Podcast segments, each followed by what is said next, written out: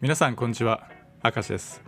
え今日は8月6日の金曜日ですね、まあ、今日のタイのラジオのトピックはですねあの実はあの今月から僕ですねあのタイランドエリートさんタイランドエリートさんって、まあ、タイに長期滞在するための、まあ、特別ビザですね、まあ、富裕層向けのビザっていうんですかね、まあ、5年10年20年という形のビザで、まあ、本当にお金を払えば、まあ、誰でもですね、えその長期のビザがゲットできるという素晴らしいサービスなんですけども、まあ、そのタイランドエリートさんのホームページ上でですね、え、明石直哉のタイ移住ガイドと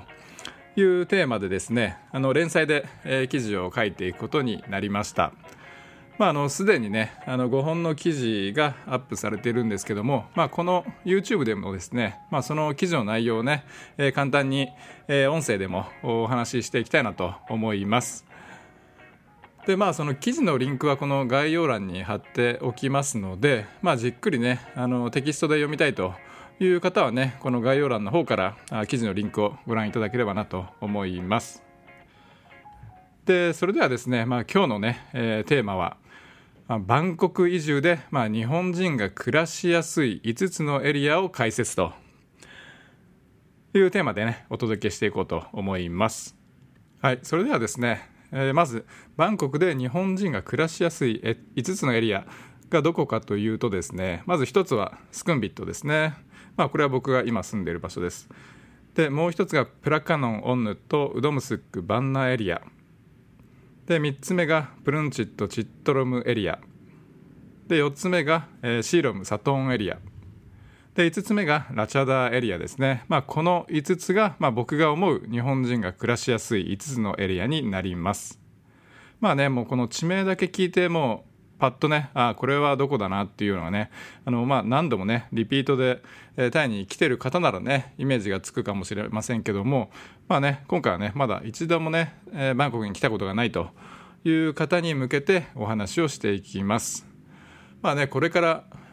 タイ移住を検討している方ですとかまだねタイに住み始めたばっかりであんまりそのバンコクのね、えー、エリアを把握してないという方はね、えー、お役に立てるかと思いますので、まあ、ぜひね、えー、聞いていただけたら嬉しいです。はいえー、まずね1つ目、えー、スクンビットですねもうスクンビットはですねもう世界有数の在住邦人社会が存在しています。まあ、バンコクはですね、まあ、世界でもねトップ5に入る日本人が多く暮らしている街にはなるんですけどもで、まあ、特にねこのスクンビットっていうのはねそのバンコクの中でもその日本人街と言われているエリアになります。でまあ、そのスクンビットってね、えー、そもそもどこかというとですね、まあ、あのバンコク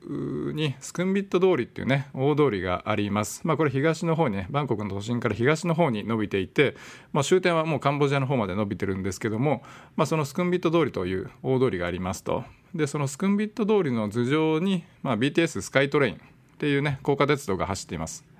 でね僕たちはねこのスクンビットというのはですねこのスクンビット通りっていうともうカンボジアまで行ってしまいますので、まあ、我々ねバンコク在住日本人がスクンビットという時は、まあ、その BTS スカイトレインの駅で、えー、7駅麻生区駅プロンポン駅トンロー駅エカマイ駅、まあ、この5つの駅をの区間をスクンビットということが一般的です。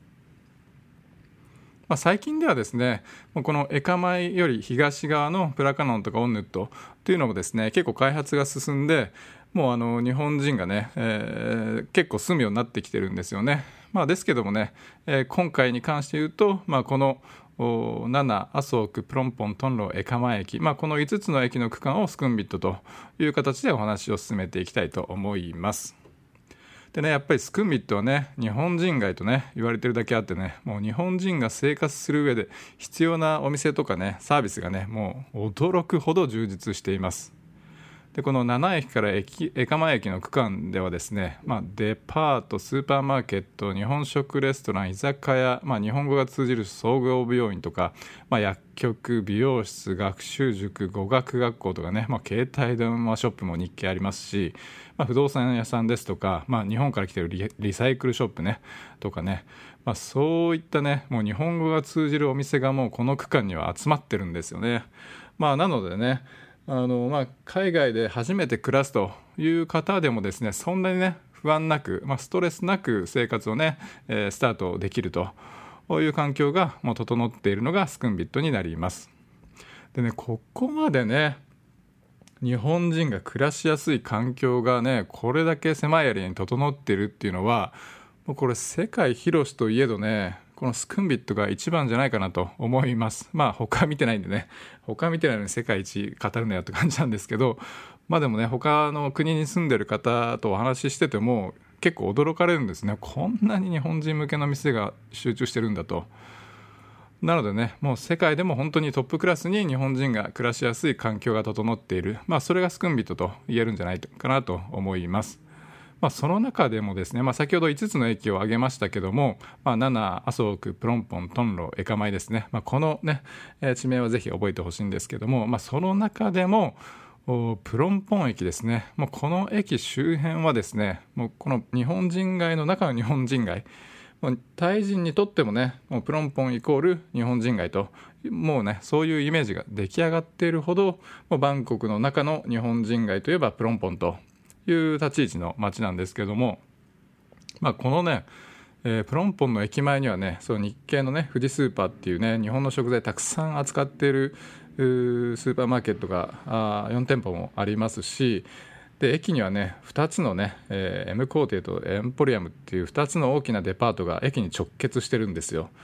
でそれ以外にもね結構外資系のスーパーマーケットがいくつもあったりとか、まあ、日本食レストランがたくさんあったりとか、まあ、とにかくねまずこのねプロンポンに初めて来た人っていうのはね驚くと思いますねもうこの街歩いてる駅前を歩いてる人のね大半が日本人なんですよね、まあ、タイ人よりもねえー、日本人を見かけることの方が多いんじゃないかというぐらいもう日本人が多い街になります。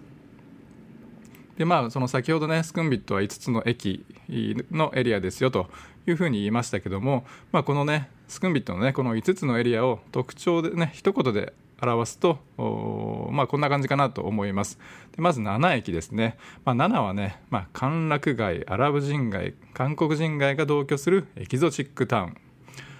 で麻生区はですね、まあ、ビジネスと観光の新たなる中心地。でプロンポンはもう日本人に一番人気もう便利すぎるプロンポン。でトンローはもう駐在員とタイ人富裕層の街。でエカマイは、まあ、カフェとパブと高級住宅街、まあ、僕がねこの5つのエリアを一言で表すと、まあ、こういうね、えー、タイトルをつけるかなと思いますでまあこのプロンポンとかエカマイとかね、まあ、この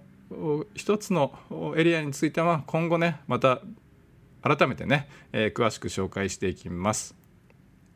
でまあ僕が考えるねスクンビットのメリットとねデメリットなんですけどもまあ一つねまずメリットから言うと、まあ、日系のお店とか日本語が通じるお店が多いので、まあ、安心感があります。でメリット2つ目、まあ、ショッピングモールスーパーマーケット飲食店が充実していることですね。でメリットの3つ目、えー、おしゃれな飲食店が多いということ。でメリット4つ目、えー、大きな公園が2つもあることですね。で4つ目、えー、メリット5つ目、え、物件の選択肢が豊富であるということ。でメリットの6つ目、まあ、レンタルオフィスとかねコワーキングスペースもあるのでまあもうここで働くよとスクンビットで働いてスクンビットに住みますというライフスタイルができますと。で最後のメリットですね。まあ、スクンビットが出なくても生活が成り立ってしまうと、まあ、本当にこれそうですね。もうスクンビットにいると全てが揃うので、まあ、他のエリアにね行かなくなく行かなくてももう生活ができますよと。でまあ一応ねメリットだけじゃなくてね、まあ、デメリットもあります。でデメリットの1つ目、まあ、物価と家賃が高いということですね。まあこれはねバンコク都心でねね特にねそういう外国人の駐在員とかタイ人の富裕層が多いエリアになりますので、まあ、これは仕方ないかなと思います。でデメリットの2つ目、まあ、日本人が多いので気が抜けない。これはねあのメリットでもあるんですけどもやっぱりね日本人どこ行ってもいますのでもう本当になんか短パンサンダルでラフな格好でその辺ねなんか寝巻き着て歩くというのはね、えー、できないですよね。はい、でデメリットの3つ目、まあ、良くも悪くも平らしさが少ないと、まあそうですね、他のね、ちょっとローカルなエリアと比べると、まあ、平らしさっていうのはね、ちょっと少ないかなと思います。はい、では続いて2つ目のエリアですね、えー、プラカノンオンヌとウドムスクバンナエリアについてお話しします。でね、まあ、このエリアはね、まあ、バンコクのね、都心で働く人たちの、まあ、ベッドタウン的な存在でありますね。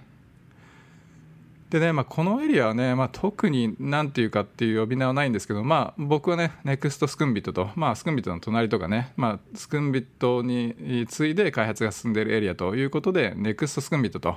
呼ぶことにしています。でね、まあ、このネクストスクンビットの中でもですね、やっぱりこの、まあ、プラカノン、オンヌットと、さらにその先のウドムスクとバンナー、で言うとですねやっぱり暮らしやすさがやっぱちょっと違うんですよね。でまあそれはなぜかというともともとこの BTS スクンビットラインっていうのがですね、まあ、オープンしたのは1999年なんですけども、まあ、そのオープン当時ですね、まあ、東側の終点っていうのはオンヌットだったんですよね。でまあ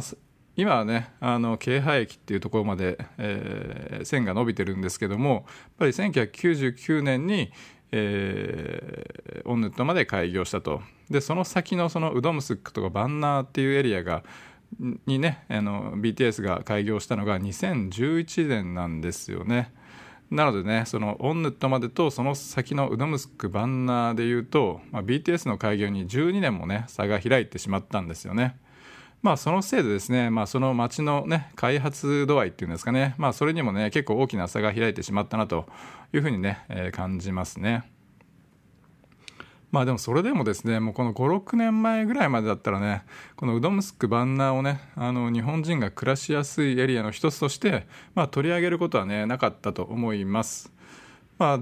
でもね、この本当の2、3年でね、このウドムスクとかバンナーのね、駅前にも、あのタワマンっていうんですかね。コンドミニアムが結構ねたくさん増えてきたんですよ。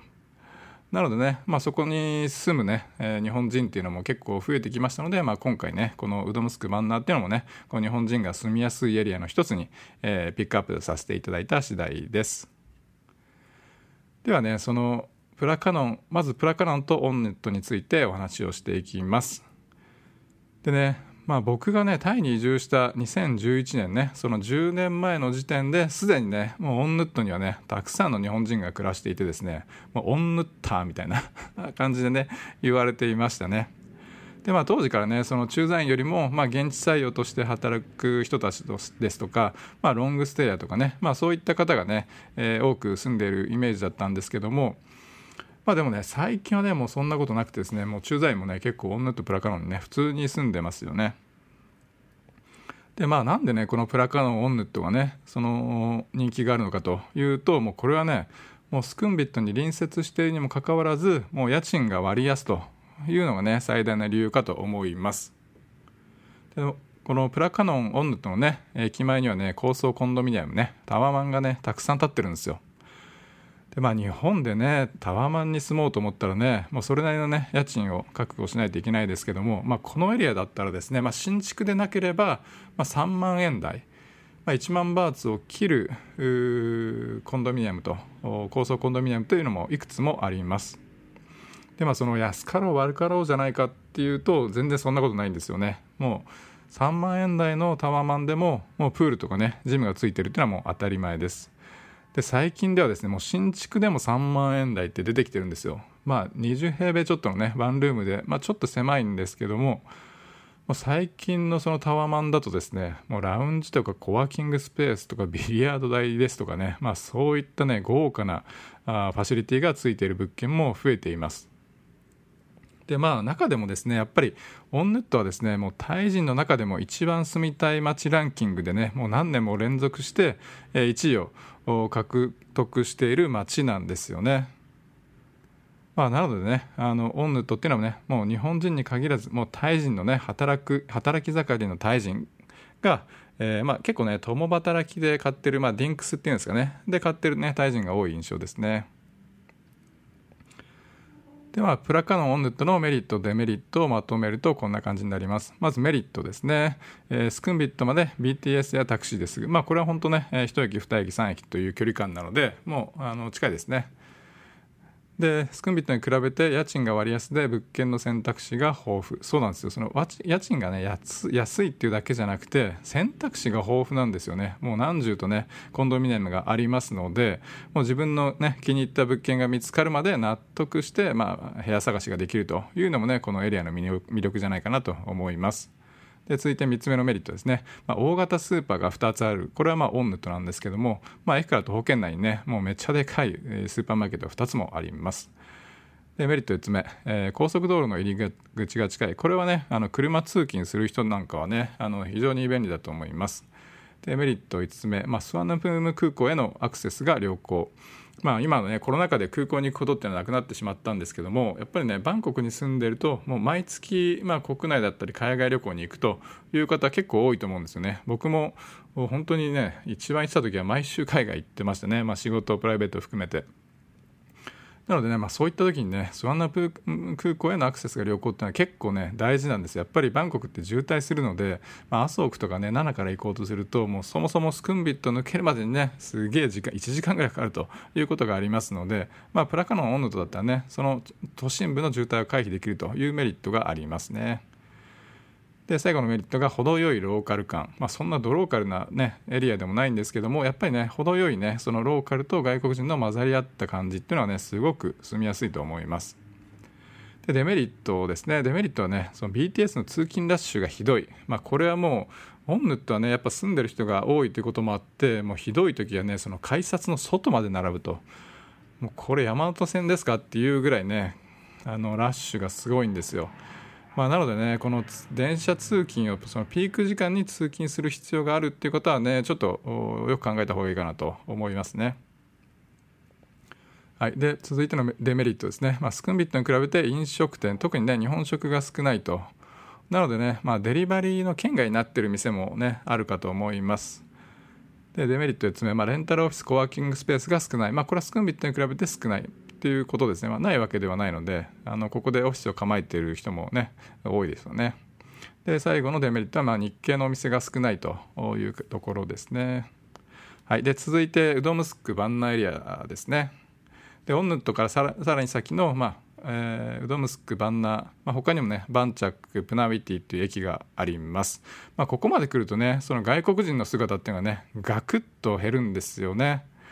まあ、でもね、まあ、逆にそれがいいんだともう外国人が多い町ちょっと疲れたなせっかくタイに住んでるんだだからまあもうちょっとね、えー、タイ人の多いエリア、まあ、ローカルなエリアに住みたいと。でもそんなにスクンビットが離れたくないという方がねここに移り住んできてるまあそんなイメージがありますよね。でねあとはねこのバンナーウドムスクの周辺にはねあのインターナショナルスクールがね結構多いんですよね。まあ結構ねあの敷地が大きく広く確保できるっていうこともあって、えー、本当にね、えー、有名なインターナショナルスクールがいくつもあります。でまあ、特にね、えーまあ、ウドムスクに関して言うともうこのエリアの中ではもうウドムスクは繁華街っていう立ち位置の街ですね。なのでまあ今言ったこのバンチャックプナウェティウドムスクバンナこの4つの駅で言うと、まあ、ウドムスクが一番栄えてますね。あの駅前にはねウドムスク市場っていうね、えー、市場があって、まあ、そこから、あの屋台街なんかもありますしでねそのメインストリートはウドムスク通りっていうんですけども、まあ、このウドムスク通りがねもう結構賑やかなんですよね、まあ、駅前のウドムスク通りは、まあ駅場えー、市場があるので、まあ、屋台街がずらっと並んでいるんですよ。これバンコクのね都心だとねもうあんまり屋台街ってねもうなくなってるんですよね。もう都からね撤去命令が出てね。もう僕が来た10年前は結構ねいろんなところにね、えー、屋台街あったんですけども今はねもう珍しくなっちゃってるんですよ。なのでねこのウドムスク通りもう BTS 駅前からあ伸びるこの屋台街っていうのはですねもうなかなか他のエリアではねないものだと思うのでこれはね駅前に住んだら結構便利じゃないかなと思いますね。特にねタイに住み始めてたばかりの人はねこの駅前の屋台街っていうのはですねもうなんか毎日お祭りのようなね、感覚が味わえるんじゃないかなと思います。でさらにねウドムスク通りをね進んでいくと、まあ、徒歩で行くのはちょっと遠いんですけど、まあ、ウドムスク通りの中ほどにはですね、まあ、ナイトマーケットなんかもありますし、まあ、パブとかねレストランが集まってるねなんか賑やかなエリアもあるんですよね、まあ、ここはね結構タイ人のね若い人があ遊びに来てるというようなね歓楽街的なね、えー、場所もあります。で続いてバンナーですね。バンナーっていうとねあのバイテックってね、まあ、国際展示場がある駅として有名ですよね。あとはねそのタイのね東部方面に向かう高速道路バンナートラッドっていうね、えー、道路があってね、まあ、車でねよく東部のね、えー、方に行く方にはねおなじみの道路じゃないかなと思います。まあ、でもねそのバンナーはねその駅前よりもやっぱりこのバンナートラッド沿いが開発されてるんですよね。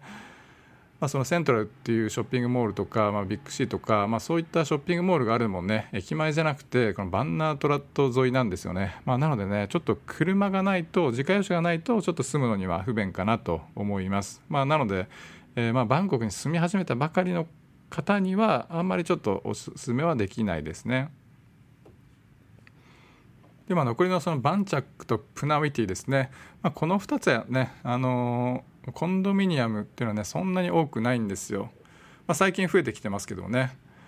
まあ、でもねこのプンナウィティの駅直結にですね101トゥルーデジタルパークっていうねそのコンドミニアムとかオフィスとかショッピングモールの複合施設があるんですけどここがすごいんですよね。僕初めて行った時ね結構びっくりしましたね。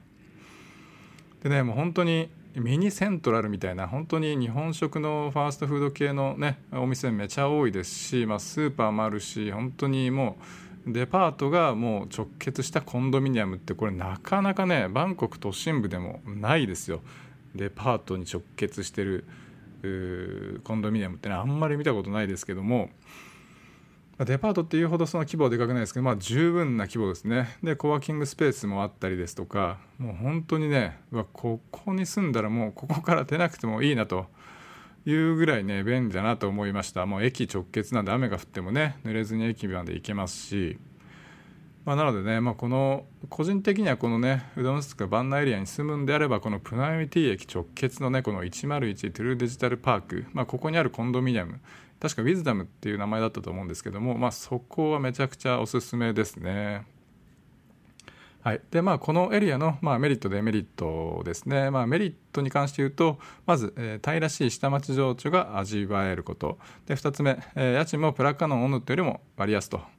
で3つ目がインターナショナルスクールが多いこと。で4つ目が、えー、日本人をはじめとした、まあ、外国人が少ないので、まあ、海外に暮らしている実感を味わえることですね。で5つ目、まあ、メガバンナーっていうですねめちゃめちゃでかいショッピングモールがあってここには IKEA が入ってるんですよ、まあ、なのでねえー、IKEA 好きだという方はねすごくいいと思います。うどんスクの駅前からねこの IKEA へのシャトルバスのが出てるんですよね。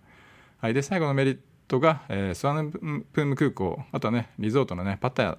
ですね。東部のねパタヤ方面のアクセスが良好だということですね。はい、でデメリットですね。まずデメリット1つ目、まあ、日本食レストランがやっぱりねフランチャイズ系のお店がメインになるんですよね。なので路面店のね個人系のお店とか、まあ、そういったお店が少ないというのがちょっとデメリットかなと思います。で2つ目、えー、外国人好みの飲食店が少ないこと。まあこれはねでもね結構最近増えてきてますね。おしゃれなカフェとかも増えてます。はい、3つ目、えー、やっぱり日系のお店がもうほぼほぼないということですね。で4つ目、まあ、やっぱり対応ができないとやっぱちょっと生活に、え、苦労するかなと思います。で5つ目、えー、スクンビットまで遠いとやっぱりねこれタクシーでも百何十バーツかかるので、えー、やっぱりそんなに毎日毎日ね、え、タクシーでスクンビットに行くというのもちょっと厳しいかなと思います。はい、で続いて、え、デリバリーの選択肢が少ない。やっぱりねこのエリアまで来るとやっぱりスクンビット日本食店も配達圏外っていう店もやっぱり多いんですよね。なので、まあ、そういったね、えー、デリバリーサービスの選択肢がやっぱりスクンビットに比べると少ないということになります。で最後ですね、まあ、レンタルオフィスとかコワーキングスペースが少ない。まあ、さっきね、101トゥルデジタルパークの話しましたけども、やっぱりね、あんまりそういったね、コワーキングスペースっていうのもこのエリアにはそんなに多くないですね。はい。で、続いてのエリアですね。えー、プルンチットチットロムエリアについてお話をします。もうここはね、もうバンコクの都心中の都心とね、言っていいエリアですよね。で、まあ、BTS スクンビット線のね、えー、プルンチット駅、チットロム駅、そしてあの BTS シーロム線のラチャダムリ駅を中心とするエリアになります。で、まあね、観光客にね、有名なあのサイアムに隣接したエリアになります。でね、もうこのエリアにはね、もう高層のオフィスビルとか高級デパートとかね、あと5つ星ホテルが集まっててね、もうまさにね、バンコクの一等地と言えるエリアです。であとねそのバンコクのねオアシス的存在であるルンピニ公園があるのもねこのエリアになりますでやっぱりねこの辺りに住んでる外国人というのはねやっぱりその食住近接を好む、まあ、外国人の駐在員という方が多いですねまあなのでねこのもうビジネスとか観光っていうのが目的であればこのエリアっていうのはねもう本当に徒歩圏内でいろんなところに行けるのですごくいいんですけどもやっぱりえー、まあ太陽感じたいとかちょっとのんびりしたいとかっていう方には、まあ、正直ちょっと賑やかすぎるかなと、まあ、個人的にはねそういうふうに思います。まあ、逆にねその都心ね都会暮らしが長かった方とか、まあ、都会に住みたいという方には非常にいいとは思います。でまあ飲食店っていうのもですねやっぱりそのデパート内がほとんどなんですよね。まあ、サクッと入れるね路面店っていうのは本当に少ないです。なのでね、まあ、食事も買い物もね、もうデパートが生活の中心になるという感じですね。なんでね、その物価もね、スクンビっていうのもね、正直高いかなと思います。まあ、生活に余裕があってね、まあ、都会的な街並みが好きで、でさらにね清潔なデパートで食事も買い物を済ませたいという方にはねすごくおすすめのエリアになります。えそれではねこのプルンチットチットロムエリアのメリットデメリットをお話しします。でまずメリットですね、えー、まあ、バンコクの一等地に住んでるんだよっていうねそのブランドですよね。で2つ目が、えー、まあ、デパートが本当多くてですね、まあ、買い物天国、まあ、バンコクで、ね、トップのねショッピングタウンですよねここはね。で3つ目がね日常で観光気分が味わえるやっぱりねその観光地っていうこともあってですね、まあ、観光客も多いですしあなんか観光気分を味わえるっていうのは、まあ、まあ、デメリットでもあるかもしれないですけども、まあ、あの来た当初の子はすごく楽しいと思いますね。でメリット4つ目ね、えー、外国人向けの商業施設ばかりなので、まあ、簡単な英語だけで生活ができる、まあ、デパートとかはねほぼほぼ、ね、簡単な英語は通じますので、まあ、言葉に苦労せずに生活できるというのはね大きなメリットかなと思います。で5つ目ルンピニ公園が近い。これはねルンピニ公園ねまあ行ったことない人には分かんないんですけどもこれぜひね行ってみてほしいと思います。一回行くとねあこの公園が近かったらめっちゃいいなというふうにね思うと思います。それぐらいねルンピニ公園が近いっていうのはね本当に最大のメリットかなと個人的には思いますね。はい、で最後のメリットは、まあ、レントルオフィスコワーキングスペースが豊富、まあ、これは本当たくさんあります。でデメリットですね、えー、1つ目。え、まあ、物価がバンコクで最も高い、まあ、これはもうしょうがないですね。都心なんでね。で2つ目、えー、スクンビットに比べて物件の選択肢が少ない。まあでもねこれもそうなんです。やっぱりそんなに土地もないので、まあ、賃貸の、ね、物件ってそんなに多くないですね、まあ、その割ねもう家賃はスクンビットと同じかちょっと高いぐらいですね。はい、デメリット3つ目、まあ、観光地なので、まあ、ぼったくりのタクシーとかトゥクトゥクが多いですね、まあ、これはもう観光地の宿命ですねタイの場合。はい、続いてデメリット。渋滞が頻発、まあ、これも都心なのでね、えー、渋滞がひどいです、まあ、今コロナなんでねこの渋滞解消されてますけどもまた平常に戻るとね、まあ、毎日ね、えー、渋滞になるんじゃないかなと思います。でもう一つ。デモ会場になることが多い。これはそうですね、まあ、セントラルワールドっていうねショッピングモールの前はねいつもデモ会場になりますしえー、まあ、2010年はねそのショッピングモールがね、えー、爆破爆破ですかね。その火炎瓶か。で火事になったりとか、まあ、あとはねそのエラワンっていうね、えー、場所ではあのテロが起きたりとかね、まあ、そういうねバンコクを象徴するエリアでもあるので、まあ、そういったあことがね起きる可能性があるということですね。続いてデメリット。路面店がないというほぼほぼねその飲食店の路面店がないということですね。でまあ最後のデメリット、まあ、タイらしさを感じることがまあ少ないというところですね。まあでもねタイに住み始めたばかりの人はねまあここに住んでもタイっぽいなというふうに思うかなとは思います。はい。で4つ目のエリアですね。で4つ目はね、えー、シーロムサトーンですね。もうここはビジネスと観光の中心地ですね。でまあ、このシーロム・サトーンっていうのはね一つ前に紹介したこのプルンチット・チットロムからこのルンピニ公園を挟んで南側に位置しています。でまあこのエリアはねもうバンコク最大のオフィス街であってですね、まあ、たくさんの日系企業がこのエリアにオフィスを構えていますと。であのチャオプラヤー川にね隣接していてですね、まあ、三大寺院ワットポーワットアルンとかワットプラキオとかね、まあ、その三大寺院とかねあとは中華街ヤワラート。へのねアクセスっていうのもすごく良好です。まあ、なのでねこのエリアにはね、まあ、ホテルとかね旅行会社が多くてですねもうバンコク観光の、まあ、拠点としてねもう長らくね栄えてきた街でもあります。でまあね本当に昔からね日系企業とかね日本人観光客がこのエリアに集まっていたので、まあ、日本食レストランとかね、まあ、そういった日本人向けのお店が多いことが、まあ、このエリアの、まあ、魅力でもあります。でまあそういったお店はね、まあ、日本語が通じることも多いのでもうねこの街並みもそうなんですけどもここはあれなんか日本の地方都市かなと勘違いするぐらいもう日本ナイズされてるっていうか、まあ、昭和の日本ですね、まあ、そんな雰囲気のね、え、エリアもあります。でまあ、さらにねやっぱりこのエリアはねやっぱりビジネスの中心地ということもあって、まあ、都市鉄道がねめちゃくちゃ発達してるっていうのもね、えー、特徴の一つかなと思います。BTS 高架鉄道でいうとサラデン駅チョンノンシー駅セントルイス駅スラサック駅。で地下鉄でいうとルンピニ駅シーロム駅サムヤン駅。っていうね、えー、まあ、なのでまあ全部でね、えー、7つの駅が利用できるんですよね。まあ、なのでこのエリアに住んでいると、まあ、大概ね徒歩圏内に何かしらの駅があると。もうなんか東京みたいな感じですけども本当にね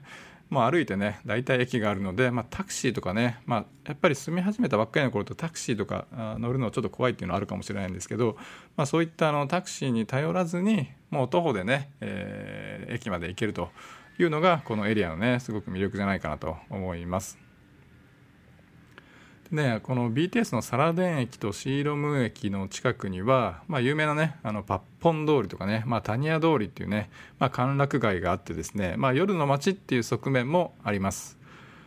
まあ、でもねだからといってねその特段その治安が悪いっていうわけではないんですけども、まあ、やっぱりね歓楽街の宿命っていうんですかね、まあ、酔っ払いが多いっていうことと、まあ、ぼったくりのタクシーとかトゥクトゥクがね多いんですよ。まあ、特にねこのパッポン通りとかタニア通りに止まってるタクシーっていうのはですねもうほぼ100%ぼったくりと考えていいんじゃないかなと思いますでもねまあもう毎晩飲み歩きたいという方にはねもうベストなねエリアじゃないかなと思いますでまあ、シールム・サトーンのメリット、デメリットを挙げていきます。まずメリットですね。まあ、先ほど言った通り、都市鉄道が発達していること。で続いて、えー、観光地へのアクセスが良好だということ。で3つ目、えー、チャオプラヤ川が近くて平らしさも味わえるということ。で4つ目日本食レストランとか居酒屋が多いということですね。これはもうスクンビットよりも密集度合いでいうともうこのシーロムの方が多いと思いますね。でまあ日系店外国人向けのお店が多いということですね。まあでも観光客向けの店が多いので、まあ、レストランとかもねやっぱりちょっと味は落ちるかなと個人的には思います。で最後ねレンタルスコワーキングスペースも豊富であるということ。で続いてデメリットですね。やっぱり観光地なので物価が観光客価格なんですよね、まあ、これはちょっとしょうがないですよね。で2つ目スクンビットに比べて物件の選択肢が少ない、まあ、家賃は同じぐらいですね。そうなんですよね。やっぱりこのシーロム、まあ、サトンの方はねやっぱ結構敷地がまだ余ってるのでタワマンたくさん建ってるんですけどもこっちのシーロムの方に関して言うとそんなに新しい物件はないかなという感じですね。3つ目、えー、スクンビットに比べておしゃれな飲食店が少ない。これもねサトンの方はね結構新しいお店増えてきてるんですけどシーロもねやっぱりどうしてもちょっと昭和を感じるお店が多いなという印象ですね。でデメリット4つ目、まあ、手軽な食堂が少ない。そうですね、まあ、ローカルが行くようなあ食堂っていうのはそんなには多くないですね。でデメリット5つ目スワンナプーム空港が遠い。これはそうなんですよね。スワンナプーム空港遠いんですよ。なのでまあそこがね頻繁に海外に行く人にはちょっと不便かなと思います。で続いてデメリット6つ目ですね。歓楽街があるのでぼったくりのタクシーが多い。で最後ですね、えー、渋滞が頻発すると特にねこのサトーンはね渋滞のバンコクでも屈指の渋滞スポットですね。ではい。で続いて最後のね5つ目のエリアラチャダーですね、まあ、ここはねバンコクの新都心として、え、開発が進むエリアになります。でねこのラチャダって一言で言いますけどもこのラチャダっていうのはこのラチャダピセーク通りを略した呼び方ですね。でまあ僕たちがねこのラチャダっていう時は、まあ、エリアで言うとですね、まあ、MRT 地下鉄の駅で言うと次の5つのエリアになります。まず1つ目はラマ旧世駅ですね。プララムガオってやつですね。で、2つ目がタイランドカルチャーセンター駅。で、3つ目がフォイクワンですね。で、4つ目がスーティサン。で、5つ目がラチャダーピセーク。まあ、この5つの地下鉄の駅のエリアをラチダというふうに呼んでいます。でまあ、この5つの中でもですね、まあ、特にねこのラマ旧世駅とタイランドカルチャー駅周辺はですねもうここ数年ねもうコンドミニアムとかオフィスビルがね、えー、急増してですねもう新都心らしいね景観に変わりつつあります。まあ、タイランドカルチャー駅前にはですねあのタイタイのね、えー、株式取引所タイ証券取引所かもねこっちに移ってきてですね本当にまさにね新都心をここに、ね、作るんだぞという雰囲気がありますよね。でね僕がタイに住み始めてね10年経ちますけどもこの10年で見るとおそらくねこのバンコク都心で最もコンドミニアムがね増えたのはこのラマ級生とオントじゃないかなと思います。でまあ、このラマ級にはですラマ級生ラマ級ってね略して呼ぶんですがラマ級にはですねこの中国大使館があるんですよね。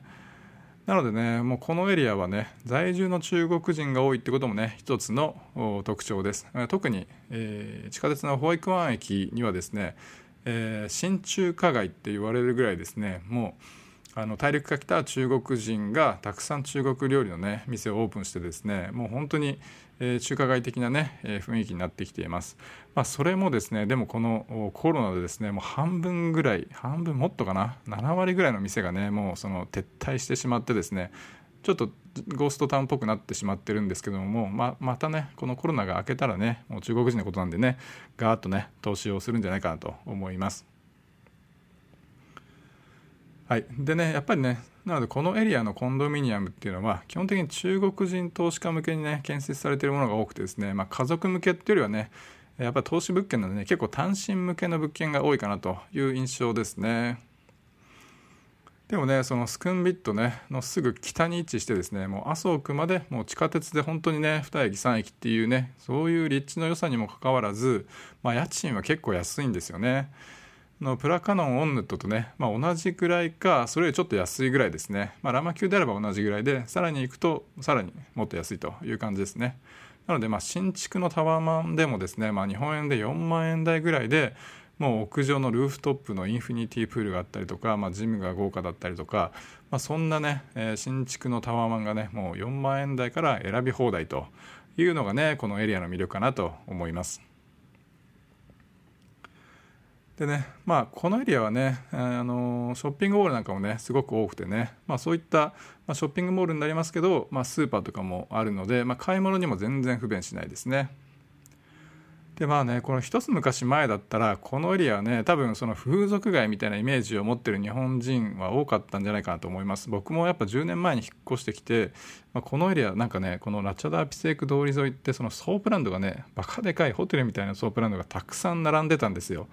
でうわなんかこんな大通り沿いに堂々とこんなでかいソープが並んでるってやっぱなんかタイってすげえなと 思ってたんですけどももうそこからどんどんねその風俗が潰れていってですねまあ土地を売ってこ、ね、売ってしまったりとか、まあ、そこがねコンドミニアムになったりしてるんですよ、まあ、なのでね僕が来た10年前と比べてもですねもう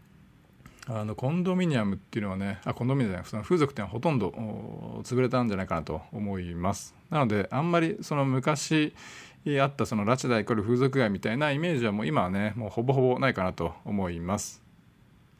でまあでもねそういった歓楽街として、えー、っていうね側面もあったのでまあ、結構ねそういったその夜の街で働く女性向けのお店っていうのも結構多いんですよね。で特にその保育湾駅前にはですね、まあ、ナイトマーケット保育園ナイトマーケットっていうのがあるんですけどももうここはですねもう夜のもう本当にてっぺん過ぎてから夜12時過ぎてから本当に極論言うともう2時過ぎ以降が盛り上がるナイトマーケットなんですよ。で朝までやってるんですけどもでまあ、そこにはねそういったその夜の街で働いてる人が仕事終わりに食事に来たり買い物に来たりするようなねナイトマーケットなんですよね。まあ、なのでねそのマッサージ屋とかもですね朝までやってるんですよ。でしかもね2時間で300バーツとかね値段もすごい安いですしで、まあ、僕もね保育園に住んでたんですけども、まあ、そのおかげでねもうすっかり夜型になりましたね。スクンビットの方だと、もう、マッサージ屋さんってまあ大体ね11時遅くとも12時には閉まるんですけどもこの保育園に関してはもう本当に完全に生活が逆っていうかね夜型人間向きの街なので、まあ、そういった人にはねこの保育園はすごいおすすめです。はい。でまあ、最後にねこのラチャダーのメリットデメリットを挙げていきます。まずメリットですね、えー、スクミとシーロンまで、えー、MRT で乗り換えなしで行けるアクセスの良さ。これはそうなんですよね。えー、本当に地下鉄であればもう1本でね都心まで行けてしまいますので、まあ、全く不便さは感じないですね。で続いて、えー、ドンムアン、スワンナプームの2つの空港までのアクセスがいいと、まあ、特にねあのドンムアン空港までは本当に地下鉄で、えー、もうちょっとまで行ってそこからあシャトルバスに乗ったりタクシーで行ったりというアクセスがすごく便利ですね。でスワンナプーム空港はねこれはあの鉄道ではちょっと行けないんですけども、まあ、タクシーでね高速でピュッと行けちゃうのでなので、ね、この2つの空港までのアクセスがいいというのはすごくこの土地のメリットかなと思います。はい、3つ目ですね、まあ、豪華な設備を持ちながらも格安な新築築安のタワマンが豊富、はい、でショッピングモールが多いので、え、食事買い物が便利で適度なローカル感が味わえる。でナイトマーケットがあると。でデメリットですね、えー、ラマ旧世駅周辺は渋滞がひどい。これはねラマ旧世駅前の交差点っていうのもねもう渋滞がね有名なエリアですね。はい、で日本食レストランはほぼモール内のみ。これもそうなんですよね。ショッピングモール内以外で日本食レストランっていうのはまあほぼほぼないという感じですね。で3つ目、まあ、日系のお店もだからほとんどありませんと。で4つ目、まあ、おしゃれな飲食店も少ない。これもそうなんですね。あんまりそのおしゃれっていうよりはねローカルな感じのお店が多いです。で最後のデメリット、まあ、レンタルオフィスコワーキングスペースが少ないと。これもねそうなんですよね。はい。もうね長らく今日はもう41分ですか。もうめちゃめちゃ長い回になりましたけどもこれねもし最後まで聞いていただいてる人がいたらありがとうございます。これ記事でもですね7000文字超えなんですよねまあ、なので今日僕が分かったことは7000文字の記事だと40分を超えるということですね。まあ、今後はねやっぱり3000文字ぐらいだと20分ぐらいっていう感じなんだなというのは今日よく分かりました。まあ、なのでね、まあ、今後これぐらいのボリュームがある記事だと、まあ、2回に分けてね、えー、やろうかなと思います。で最後にねまとめさせてください。でまず、えー、5つのエリアを一言でまとめていきます。でスクンビット。スクンビットは世界有数の日本人社会が存在している町、まあ、ここに住めば間違いない、えー、日本人外国人の友人を作りたい人向けですと。で次ネクストスクンビット。ここはねスクンビットへのアクセスが旅行、まあ、家賃を抑えてローカルも味わいたい人向け。でプルンチットチットロム、まあ、デパートが好きならもうこのエリア、まあ、超都心で生活したい人向けですね。で4つ目、えー、シーロムサトーン、まあ、これは観光地へのアクセス抜群。観光も楽しみつつ都会的な暮らしがしたい人向けです。で最後ラチャダーですね、まあ、スクンビットシーロムへのアクセスが良好でローカルも味わいつつ適度に便利な暮らしがしたい人向けですと。まあ、正直ね、まあ、どのエリアも魅力があってね、まあ、どこに住んでもね住めば都じゃないですけども絶対ね間違いなく楽しめるはずです。でね、まあ、タイの物件はね、もう家具、家電っていうのはもうデフォルトでついてますし、まあ、不動産会社のね、仲介手数料っていうのも不要です。まあ、なのでね、まあ、あの家具のね大物の引っ越しっていうのもないので、まあ、日本よりもね気軽に引っ越しができますので、まあ、自分のねお気に入りの街を見つけて引っ越しをもう1年ごとに繰り返すという方もいますよね、まあ、それがねタイに住むメリットの一つかなと思います。はい。今日はね40分超えの、えー、回になりましたけどもね、え、最後までお聞いてお聞きいただきましてありがとうございます。僕もねあの室内なのに汗だくになってますけどもはいそれではね、えー、今日は以上になります。まあ最後までお聴きいただきましてありがとうございます。また明日お会いしましょう。